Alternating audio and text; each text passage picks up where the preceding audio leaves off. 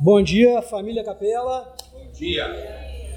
Vai sem microfone. Eu vou tirar porque eu acho que pior esse negócio de ficar voltando, caindo, voltando, caindo. Eu acho que atrapalha quem está falando e atrapalha também quem está ouvindo, né? Então a gente consegue falar aqui sem microfone, o espaço é suficiente, né? Então, galerinha do bem, pularam o carnaval? Lembraram de colocar máscara? Para se esconder.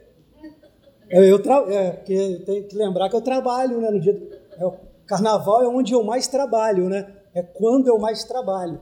Então, de repente, estou lá no bloquinho, trabalhando, trabalhando. É, aí pode passar, de repente, um, desa... um desavisado que esteja pulando de máscara, me cumprimenta. Eu não sei quem é, né? Então. é, Bom vê-los aqui, aqueles que estão nos visitando, vindo aqui pela primeira vez, sejam bem-vindos, sintam-se em casa.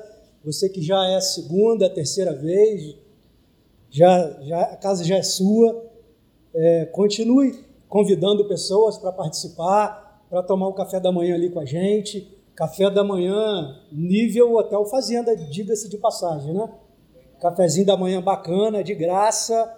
Na verdade, não é de graça, não porque se você contribui, é se você contribui financeiramente com a capela, o dinheiro que você usa para na sua contribuição aqui, a gente também usa parte desse dinheiro para fazer aquele café da manhã maravilhoso para te receber aqui. Que a gente entende que aquele momento ali, é, o culto já começou.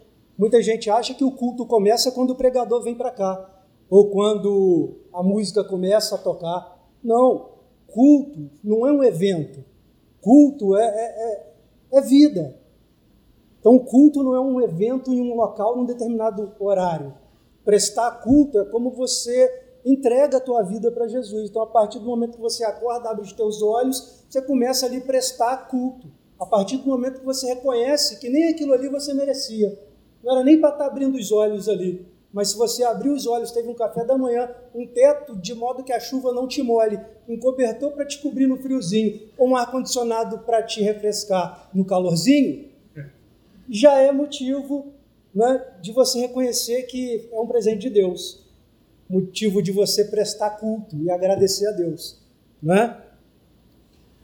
Os aniversariantes coloquei na pauta aqui, mas a Fê já citou. Eu, pô, eu tento me esconder, cara. É, eu não tenho Facebook, não uso Instagram, acho que estou escondido. Não, tem sempre um, um passarinho, aniversário do Marcelo é tal dia, legal, anota aí. Né? Eu não sou muito ligado com esse negócio de data. Eu não me apego a essa, essa coisa de data. Eu lembro, assim, esporadicamente, o aniversário da minha mãe foi ontem, mandei os parabéns no dia. o aniversário do meu pai é hoje. É, ainda, mandei já. Né? Mas igual o Fabinho, pô, mas foi aniversário, pô, deixei passar. Então eu não sou muito apegado com esse negócio de data, sabe? É, não só aniversário, qualquer data. Natal, se quiser comemorar a ceia de Natal 26, 27, 30 de dezembro, sabe? Você está sempre trabalhando. É, não faz, não faz muita diferença para mim, né? Vamos, vamos lá. É, eu queria começar. Será que vai ter como colocar o slide, Serginho? Eu queria começar pedindo o Serginho para colocar ali um slide, o primeiro slide. Vamos lá. E a pergunta é: para que time você torce? Caraca, o Serginho bem me falou isso. O Serginho me falou isso ontem, cara. Olha esse slide direito aí, porque a Patrícia vai reclamar. Cara, não deu outra. O slide nem entrou e ela já se manifestou aqui. Pois é. é não tem o São Paulo, que ela é São Paulina, né? Eu não sei o que uma pessoa que torce para São Paulo está fazendo aqui. É, é, né? Isso, segura, segura ela aí. É, segura ela aí. Né? Agora, veja bem, é claro, faltaram ali muitos times queridos, inclusive São Paulo. Né? Agora preste bastante atenção, porque o Serginho vai passar para o slide 2, mas preste bastante atenção, porque haverá uma mudança do slide 1 para o 2 extremamente sutil. Haverá uma, uma, uma diferença tão sutil que talvez você não perceba, mas preste atenção.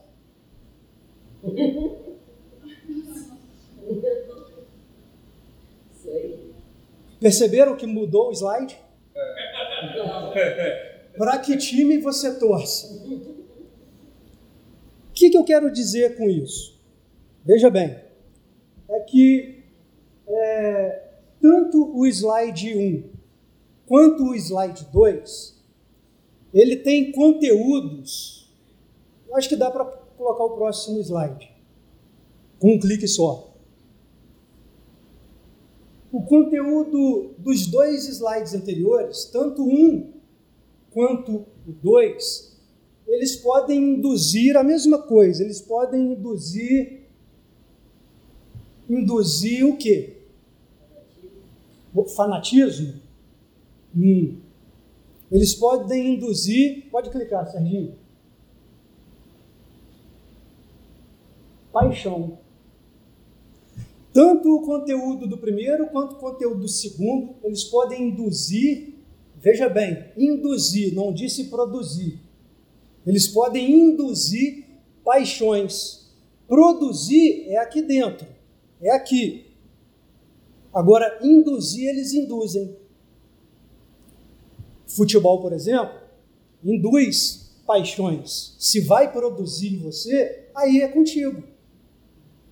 Né? Tem aqueles torcedores hiper apaixonados que não perdem um jogo do teu time no estádio, fazem até empréstimo para comprar ingresso. Isso é uma paixão, não é? Assim como Peraí, Marcelo, então quer dizer que igreja produz paixão? Isso não é meio herege? Pode até soar como heresia, mas eu tive o cuidado de colocar a palavra induzir, porque produzir é diferente. Induzir pode, se vai produzir, depende de você. Tá? É porque paixão, ela, ela é diferente de amor, por exemplo. Paixão, alguém conseguiria explicar o significado? Algum voluntário gostaria de vir aqui na frente explicar o significado de paixão? Paixão pode ter mais de um significado dependendo do viés da ótica que é observado. Né?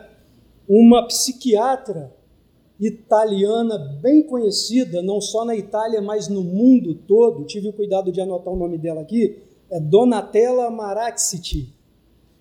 Segundo ela, do ponto de vista biológico, a paixão se caracteriza por uma liberação contínua, liberação contínua de neurotransmissores, como por exemplo a dopamina e a noradrenalina. E ela disse que é uma, uma liberação contínua, ou seja, o teu corpo, o teu cérebro libera sem parar durante a paixão esses neuro, neurotransmissores. Neurotransmissor é uma substância química responsável pela, pela comunicação cérebro-corpo. Uma substância química. Então, durante a paixão, a, a, a liberação dessas substâncias são maiores. A dopamina, por exemplo, ela está associada a várias coisas do nosso corpo. Até mesmo os movimentos corporais, aprendizado, humor, as emoções, cognição, memória. A noradrenalina, que é outro neurotransmissor, está associado também ao humor, ansiedade, sono e apetite. E segundo essa psiquiatra, associado a essa elevação na liberação de dopamina e noradrenalina, tem a diminuição de um neurotransmissor chamado serotonina. E a serotonina está ligada com a inibição da ira, agressividade, humor e sono. Então imagina, ao mesmo tempo que a paixão desencadeia uma elevação da liberação de alguns neurotransmissores, desencadeia também a diminuição de outro. Isso gera o quê? Uma bagunça bioquímica. É uma bagunça química que ocorre dentro do teu corpo. Diante disso, nós podemos dizer que essa bagunça bioquímica explica o porquê, porquê o motivo da paixão ou de uma pessoa apaixonada se tornar irracional. Biologicamente, quimicamente, provado, mostrado por que, que uma pessoa apaixonada passa a ter comportamentos irracionais. E eu tenho certeza que todo mundo aqui já experimentou isso alguma vez na vida. Seja com a relação futebol, seja com a relação religião, seja com a relação pessoal. Todo mundo aqui já experimentou. No futebol, por exemplo, eu lembro de, até é, pouco tempo atrás, um time de futebol que foi por uma disputa de, uma, de, uma, de um campeonato muito importante e ele foi disputar essa decisão importante em outro país. E os repórteres foram para lá para acompanhar o evento e encontraram torcedores desse time aqui do Brasil, lá em outro país, e entrevistando ali, o repórter perguntou assim: e aí, vai, como é que você fez para chegar aqui? E o rapaz, todo empolgado, pulando, falou assim: pô, eu... o repórter falou: você trabalha de quê? O rapaz falou assim: eu sou motoboy. Aí o repórter perguntou: e como é que você fez para chegar até aqui? Veio como? Veio com família, com amigos? O que, que você fez? Aí o rapaz virou e falou assim: pô, vendi minha moto. Aí o repórter falou assim: mas peraí, mas você não trabalha com ela?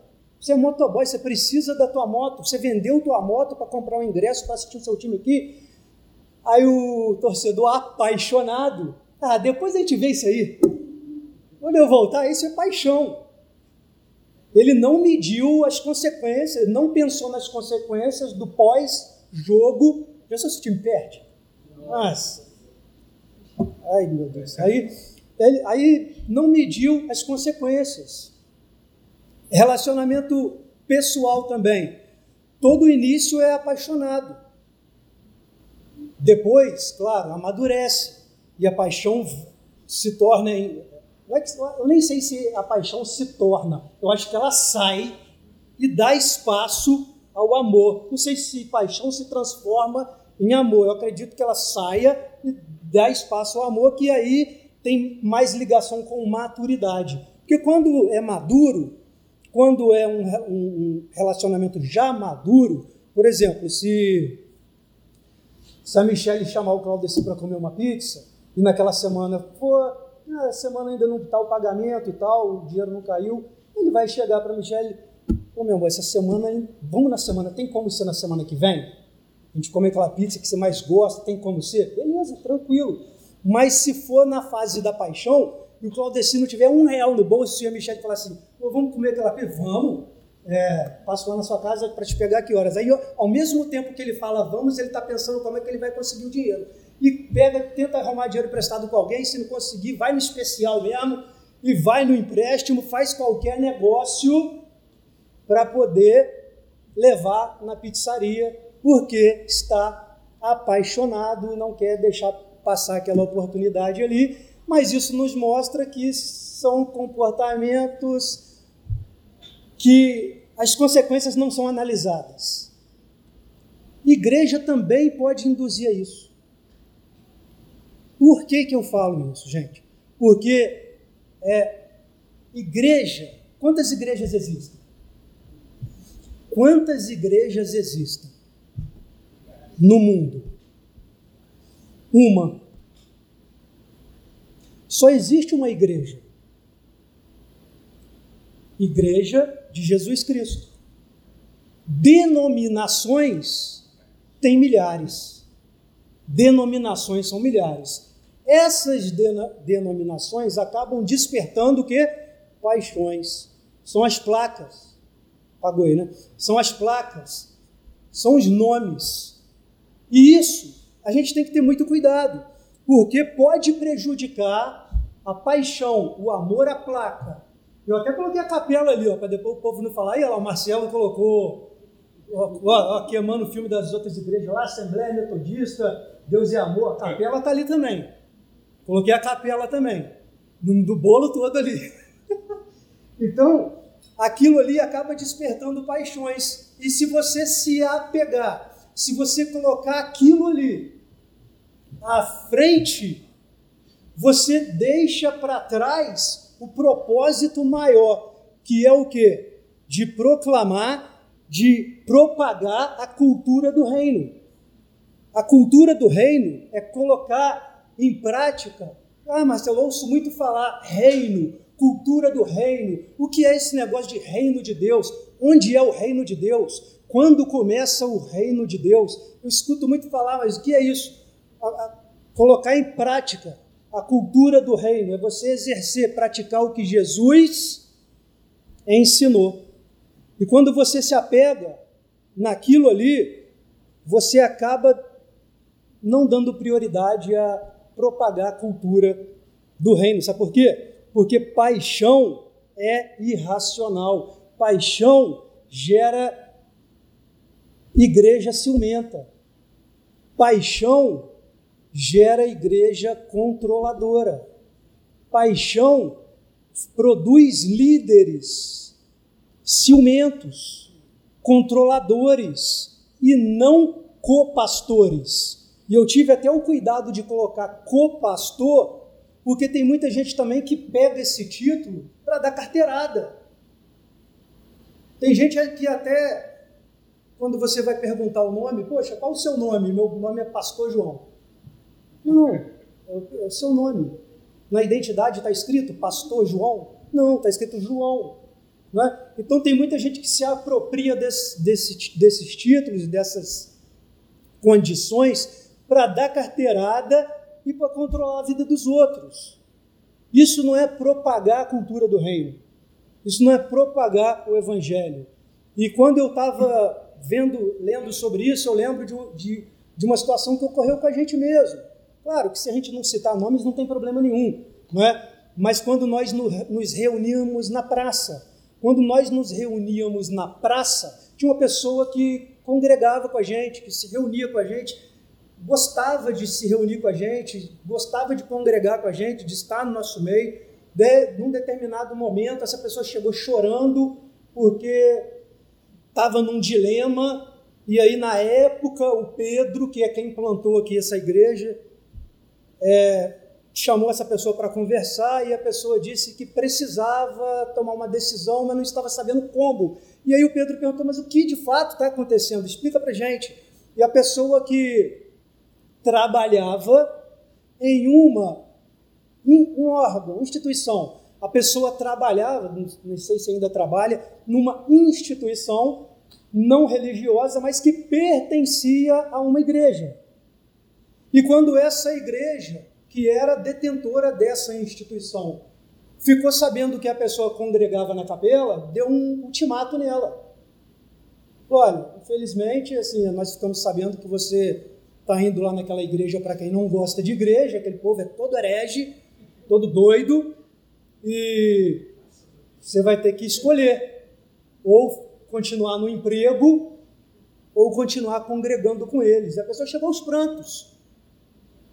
E naquele momento, é, Pedro conversou com a pessoa e, e, e, e acredito que, inspirado pelo Espírito Santo, deu o melhor conselho para ela. Não da parte dele, mas da parte de Deus. E conversou com a pessoa. Então, olha só, gente.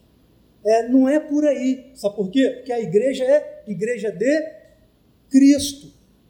Sabe? Então, se você está aqui na capela se você está aqui na capela, ah, Marcelo, vou, vou à noite ali na, na igreja católica, porque o meu amigo estu, que estuda comigo me convidou ali para ir na igreja católica assistir uma missa lá. Boa missa lá, irmão. Boa missa. Ah, tem um pessoal, uns vizinhos ali que é da metodista wesleyana, pois são doidos para eu ir lá. Bom culto lá, irmão. Bom culto. É assim. Não, não pode. Não, não deve. Uma vez eu até ouvi uma explicação sobre isso, que na época que eu ouvi, eu falei, caraca, tremendo. e até espalhei. É como é que a gente, né? É. Então, é, uma vez eu conversando sobre isso, aí um colega, no intuito de me convencer que temos que ser fiel, é fiel no sentido negativo, tá? fiel à placa, fiel à denominação, ele me deu a seguinte explicação. Falou assim, Marcelo, pensa comigo assim, a Fiat. A Fiat é uma marca de carros eh, mundial, né? A Fiat é no mundo todo. Tem lojas no Brasil, na Itália, na França, na Alemanha. Tem é, lojas no Brasil todo. E olha só a explicação que ele me deu, hein? e colou na época.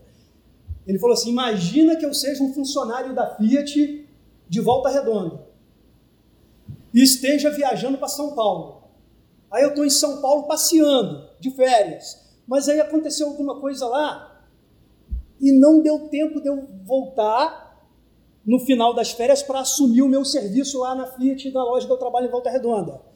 Se eu chegar na Fiat de São Paulo, me apresentar, oh, eu sou funcionário da Fiat, eu vou trabalhar aqui hoje porque não deu tempo de eu ir embora. O, o dono daquela loja vai deixar eu trabalhar lá? Eu respondi assim, não, não é funcionário de lá. Aí ele virou e falou assim, tá vendo? Então se você é metodista, você pode ir na, na Assembleia de Deus? Aí eu olhei, rapaz, caraca, do céu isso, hein? Aí saí espalhando. E cara, não é isso. Não é isso. Porque quando Jesus estava caminhando e ensinando, ele disse assim: Ide por todas as nações, vão em todos os lugares, fazei templos não, ele não disse isso. Fazei discípulos.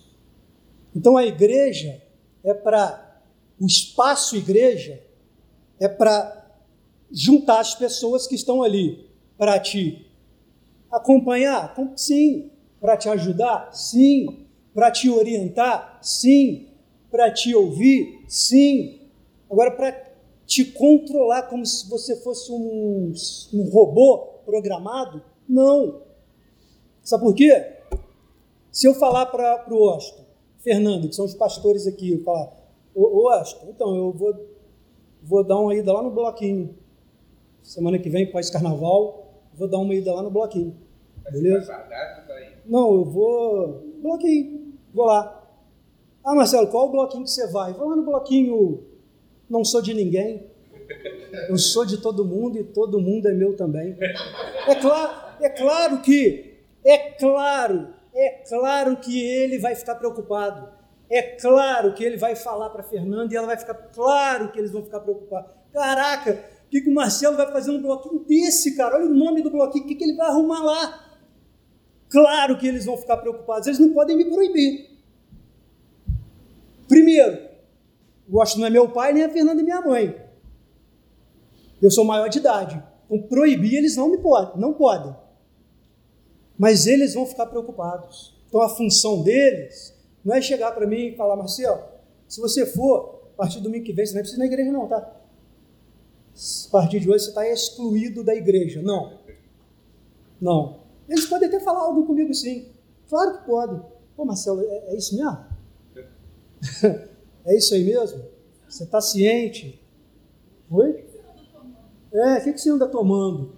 Não é a ceia. Então, e aí, é, sabe, esse, esse tipo de conversa. Agora falar, não, você não pode ir lá, porque não, porque está desacordo com as nossas doutrinas, com os nossos ensinamentos.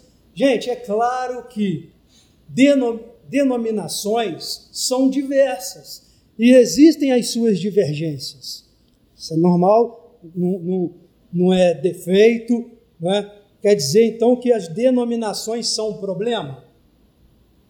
Acredito que não seja as denominações o problema. Porque nós somos é, assim, diferentes, diferentes culturalmente falando, né? Se você for, por exemplo, numa tribo, você vai encontrar pessoas peladas lá. Significa que eles estão ali se portando de maneira indecente? Não. Até porque eles olham um para o corpo do outro lá, como se a gente estivesse olhando para o outro aqui de roupa. Eles olham um para o outro sem roupa, normal. É indecente isso lá? Não. Se a gente vier sem roupa para o culto, fica estranho, né? Então percebe a diferença cultural? Então, é claro que as denominações carregam um pouco disso também, levam um pouco disso também para o seu ambiente para o seu modo de operar, vamos dizer assim. Não é? O que não pode ser é irracional, porque a irracionalidade é o produto da paixão.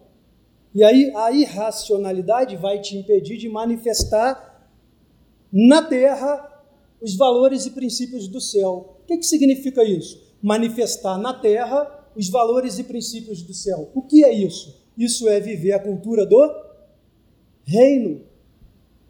Viver a cultura do reino, manifestar os valores e princípios do céu na terra. E reino não demanda bandeira. Reino de Deus não demanda placa.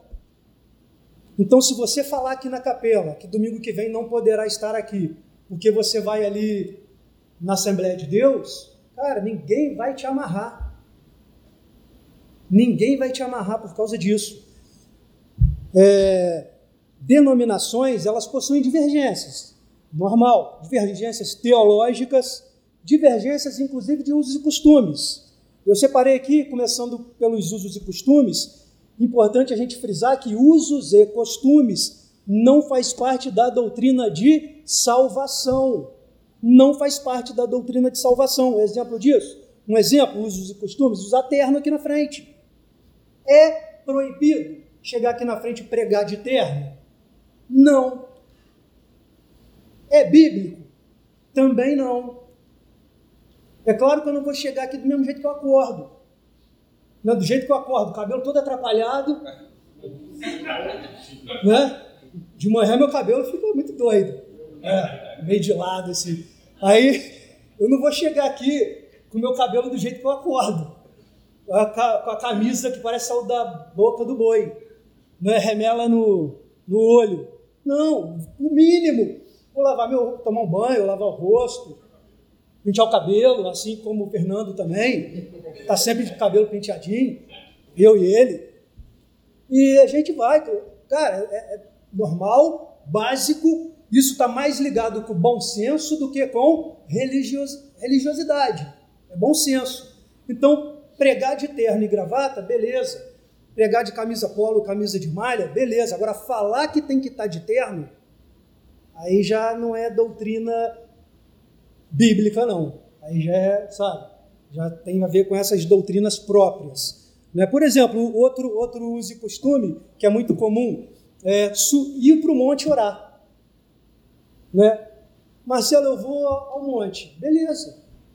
Sim, não temos muito essa prática aqui, mas se você tem, cara, legal. Legal, você se sente bem lá, legal. Agora, é, é importante a gente é, destrinchar aqui que quando você se retira, por exemplo, para subir a um monte, se você está se retirando da tua casa, seja qual for o lugar, para subir ao monte para orar, naquele intuito de, pô, eu gosto de orar sem barulho, eu gosto de orar sem ruído de, de, de casa, de carro, eu gosto de orar, de meditar junto à natureza, árvore, gramadinho, Pô, beleza. Beleza. Agora eu vou subir ao monte porque lá eu quero ver o mato queimar. Quero ver uma luz atravessar o céu. Quero. Não estou aqui dizendo que experiências divinas, sobrenaturais, não existem. Não é isso. Não é isso. O que eu quero dizer é que as experiências divinas e sobrenaturais não dependem de lugar matinho pode queimar dentro do teu quarto, a luz atravessar o céu pode queimar no seu ambiente de trabalho, não depende de um lugar. Até porque essa cultura de monte é muito antiga. Essa cultura de morro, monte, é muito antiga. Muitos povos já tinham esse apego com monte, montanha, por exemplo. É, anotei aqui, deuses gregos. Os deuses gregos eram adorados no Monte Olimpo, os deuses do panteão greco-romano nas montanhas de Roma, os deuses celtas nas montanhas da antiga Bretanha.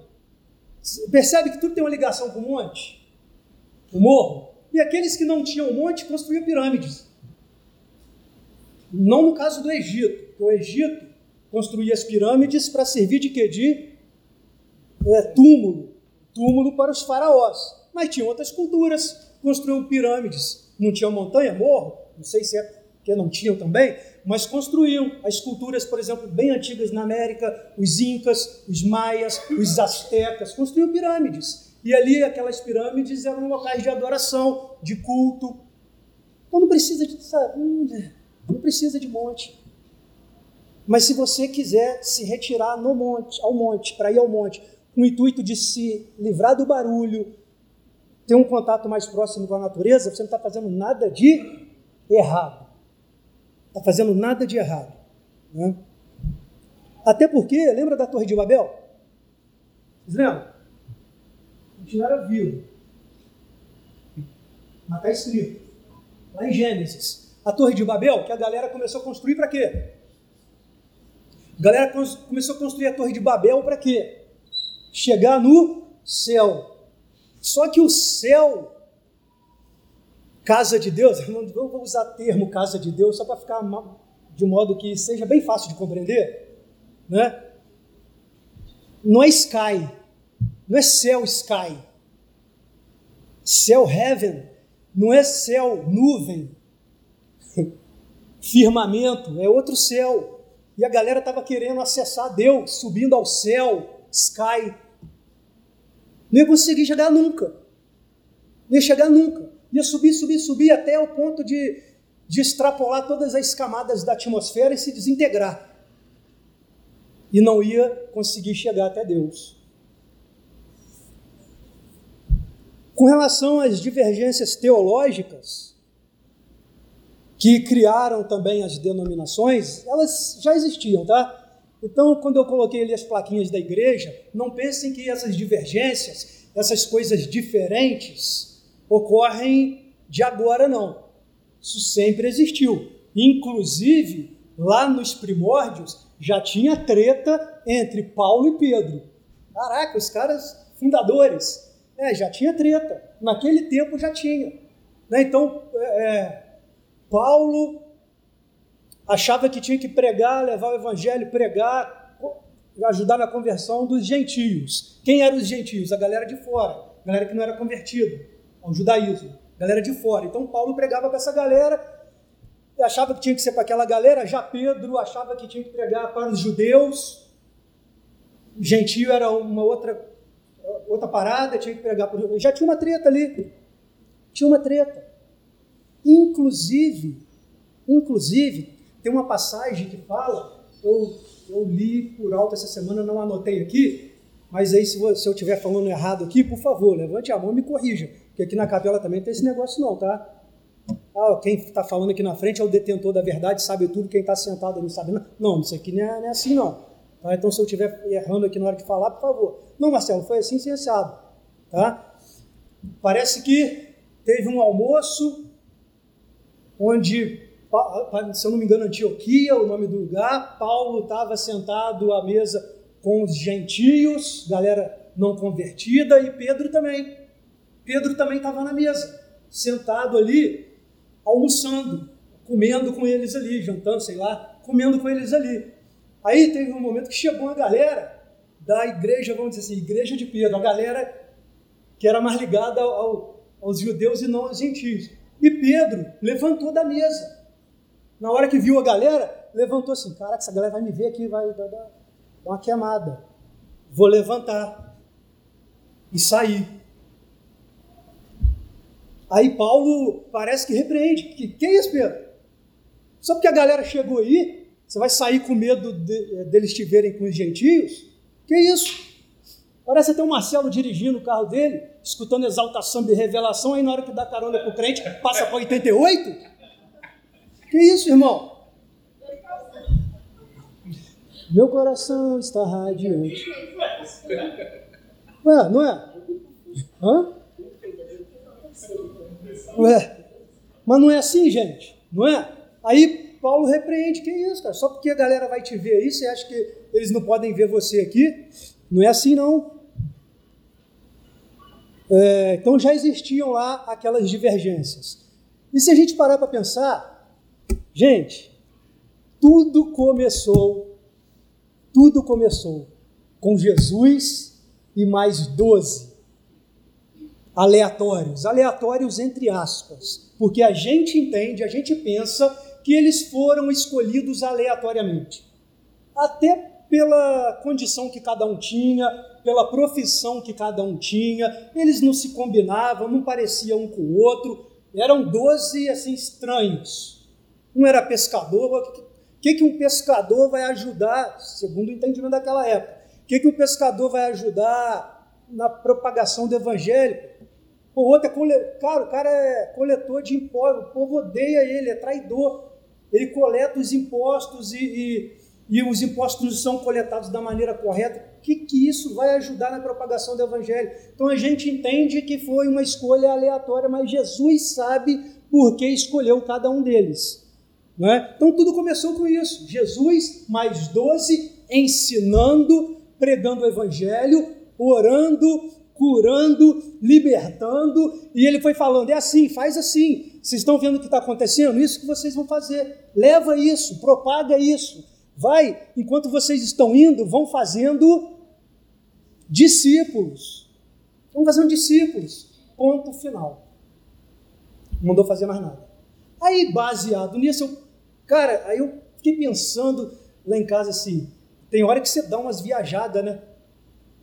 Aí Cara, imagina o seguinte: vamos imaginar uma situação, mas para a gente imaginar essa situação, a gente precisa fazer um pouquinho de força para incluir duas hipóteses. Duas. A primeira é: vamos fazer um pouquinho de força. A primeira hipótese é: vamos imaginar que Jesus não está vendo o que está acontecendo aqui agora. Primeira hipótese, tá? Segunda hipótese. Vamos imaginar que Jesus vem fazer uma visita, mas não é a volta, não não é a volta que está anunciada, não. Vamos imaginar que ele vem fazer uma visita só depois, rápida, visita rápida. Vamos juntar essas duas hipóteses, tá bom? Juntou, pronto, beleza. Jesus, aí Jesus veio, aí veio. Aí está andando pela terra, aí está tá indo, olhando e entrando nas igrejas. Entrando aqui, entrando em todas as igrejas. Cara, depois que ele entrar em todas as igrejas, eu, eu imaginei, ilustrei Jesus chegando para a gente, falando assim: O que, que é isso que vocês fizeram, irmão? Que, que vocês fizeram? Não era isso, não, filho. Agora não tem nem como desfazer essa parada mais. Tenta fazer um, uso, um bom uso agora. Para isso que vocês fizeram. Então agora vamos remir ou redimir? Agora, redimir, vamos redimir isso aí. Vamos fazer um bom uso disso aí agora. Não era, não falei para fazer isso. Mas já que vocês fizeram, vamos fazer um bom uso disso aí agora. Porque a igreja instituição, igreja templo, igreja CNPJ, foi bem depois. Trezentos e poucos depois. Trezentos e poucos anos depois começou a igreja templo, igreja instituição. Tá? Claro que a história é muito grande, a história é muito detalhada, não dá para falar aqui, é, primeiro, que eu não tenho bagagem suficiente para dar essa aula. Sou do CA. A CA nem existe mais. Nossa, nem existe CA. CA é o, é o primeiro ano da escola. Então, nesse, nesse assunto, eu sou primeiro ano, do, eu sou pré. Nesse assunto, eu sou pré-escola. Então, não vou aqui correr o risco de, de contar a história da igreja. Não é? Segundo, demanda tempo. Mas tem um vídeo no YouTube, assistam, muito bom. Tem um vídeo no YouTube cujo título é Por que tantas denominações? O pastor batista Luiz Saião. Um pastor batista chamado Luiz Saião tem um vídeo de uma hora e vinte minutos, alguma coisa assim, cujo título é Por que tantas denominações? É uma história, é uma aula é um curso de história da igreja.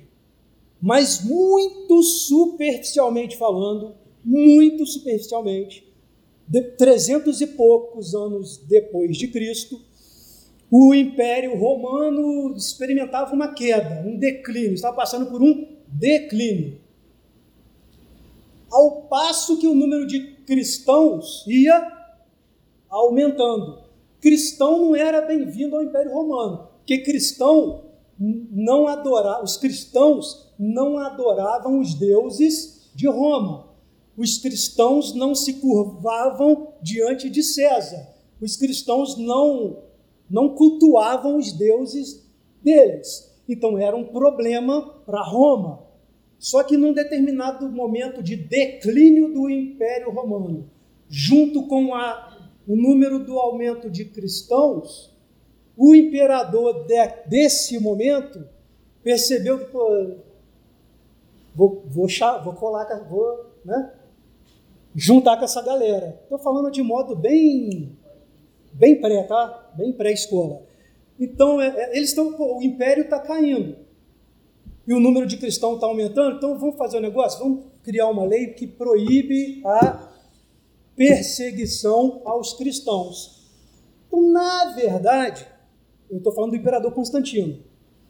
Não foi, na verdade, não foi o imperador Constantino que decretou a, o cristianismo como religião oficial do Estado. Ele meio que, tipo assim, deu o pontapé inicial. Ó, joguei a bola. Agora ele proibiu o, o, a perseguição. Depois de um tempo, um outro imperador chamado Teodósio, aí sim, Teodósio ele, ele sancionou, ele proclamou a, a religião, cristianismo.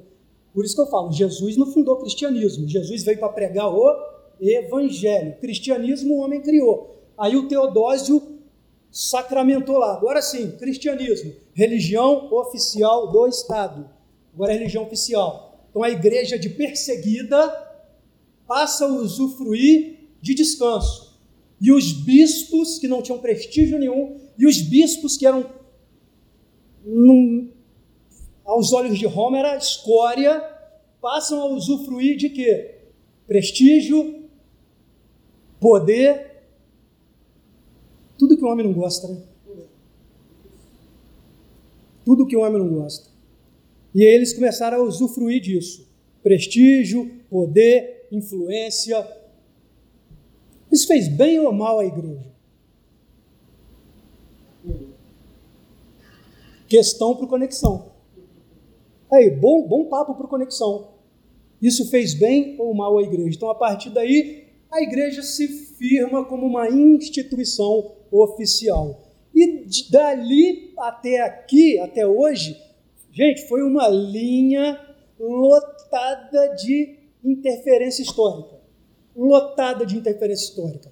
Aí teve a reforma, as divisões, né, porque a igreja cristã ela tem várias ramificações. Né, tem a igreja católica apostólica romana, tem a igreja protestante, anglicana, ortodoxa, cada uma com a sua doutrina, cada uma com seu modo de ver e propagar o Evangelho. A questão toda é quais são os pilares, qual o fundamento da igreja. Porque se você se firmar na base, no fundamento, nos pilares da igreja, tem até os, os credos, né? Não tem? Tem gente que sabe de cor, né? Cara, eu, eu não sei de cor. Alguém que sabe o credo apostólico de cor? É bonito quando você sabe. Quer falar aqui na frente? Não. Brincadeira, é, senão domingo que vem você nem volta. Né? então, sabe, eu acho bonito. Eu acho bonito a pessoa proclamar aquele credo. É bonito. Então, no, no credo apostólico, você vê ali, depois teve outros credos, porque a igreja passou por momentos de reuniões, que eles chamavam de concílio, para definir as, os perrengues que estavam acontecendo. Ah, mas e aí, agora é, é circuncisão precisa, não precisa, batiza, não batiza, é, mergulha, joga água na cabeça. Então a igreja passou por vários momentos de concílios e ali os credos foram, vamos dizer assim, reformulados, consolidados. E no credo você encontra ali qual é o, o básico, qual é o pilar da nossa fé. Então, se a denominação, seja ela qual for, se é metodista, se é wesleyana, se é Assembleia de Deus, se é batista, se é capela, se é católica, não importa.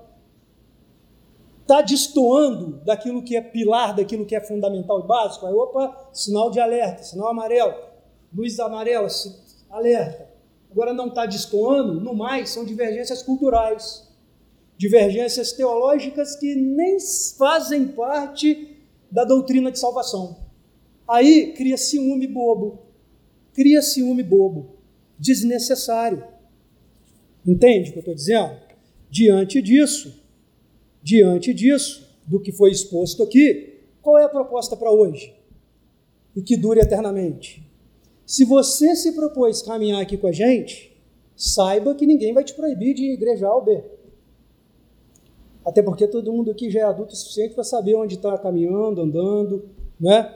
Que a nossa preocupação como igreja, coletiva ou individualmente falando, não, individualmente falando não existe, eu já forcei a barra, igreja individualmente falando não existe. Mas que a nossa preocupação aqui, coletivamente como igreja ou indivíduo, seja o quê? Buscar a santidade. Buscar a santidade buscar ser parecido com Cristo, buscar a santidade. No pré-culto eu até tive uma luz de falar algo aqui relativo a isso. Eu estava aqui do pecado, pecado que nos aprisiona, pecado que nos paralisa. Todo mundo aqui peca, certo? Eu peco, tu pecas, ele peca. Nós pecamos, vós pequeis, eles pecam. Então, é, na época tinha aqueles, aqueles quadrinhos, né? Decorava, né? Aí, então, nós vamos morrer assim. Nós vamos morrer assim. Na condição de pecadores. Mas como assim, Marcelo? Então quer dizer que eu posso pecar à vontade? Não. Nós vamos morrer na condição de pecadores por causa da, do lugar que ele nos coloca. Nós vamos morrer como pecadores por conta do lugar que nós ocupamos, que é o lugar onde o pecado nos colocou. Esse pecado, ele não vai te matar. Sabe qual é o pecado que vai te matar? Porque você vai morrer. Você vai morrer nesse, com esse. Ou eu estou errado? Porque santificação é um processo, certo? Você se desliga, se desconecta quando você recebe o corpo glorificado. Aí sim, 100% santo, 0% pecado. Mas até lá, processo de santificação. Então, o pecado que te colocou nessa condição nem é o não é o pecado que vai te matar, não. Não é nem desse que eu estou falando, é o pecado cultivado. É o pecado que nós cultivamos. Esse é paralisante. O pecado que nós cultivamos nos paralisa. Nos paralisa. Nos paralisa em todas as áreas. O pecado que nós cultivamos paralisa a nossa área mental. O pecado que nós cultivamos paralisa a nossa área emocional. O pecado que nós cultivamos paralisa até a área financeira. Paralisa tudo. Paralisa tanto que em certos momentos te deixa paralisado até para confessar para o teu irmão. E eu falei isso aqui no pré-culto. Nós precisamos confessar os nossos pecados, claro, para Deus e para os nossos irmãos. Deus vai te dar oportunidade, a vida vai colocar na tua frente, a pessoa que você vai perceber que é a oportunidade de confessar o teu pecado e às vezes nem é aquele do teu conexão, às vezes nem é aquele que você anda, anda junto, anda mais colado, às vezes nem é, às vezes é uma pessoa que você nem tem tanto contato, tanta conversa, mas você vai perceber que Deus colocou aquela pessoa ali e que é o momento de você confessar o teu pecado para ela. E quando você confessa o teu pecado para ela, não importa qual seja ele, não importa, qualquer pecado, não importa. A partir do momento que você confessar, vai sair um peso de toneladas da sua, das suas costas você vai experimentar como se estivesse voando quando você confessa, porque a partir dali inicia-se o processo de cura, libertação. É isso. Cura, libertação é isso. Então, que isso seja, que essa mensagem possa gerar frutos, que essa mensagem possa fazer sentido, que essa mensagem possa ter algum significado para a gente a partir de hoje até a eternidade.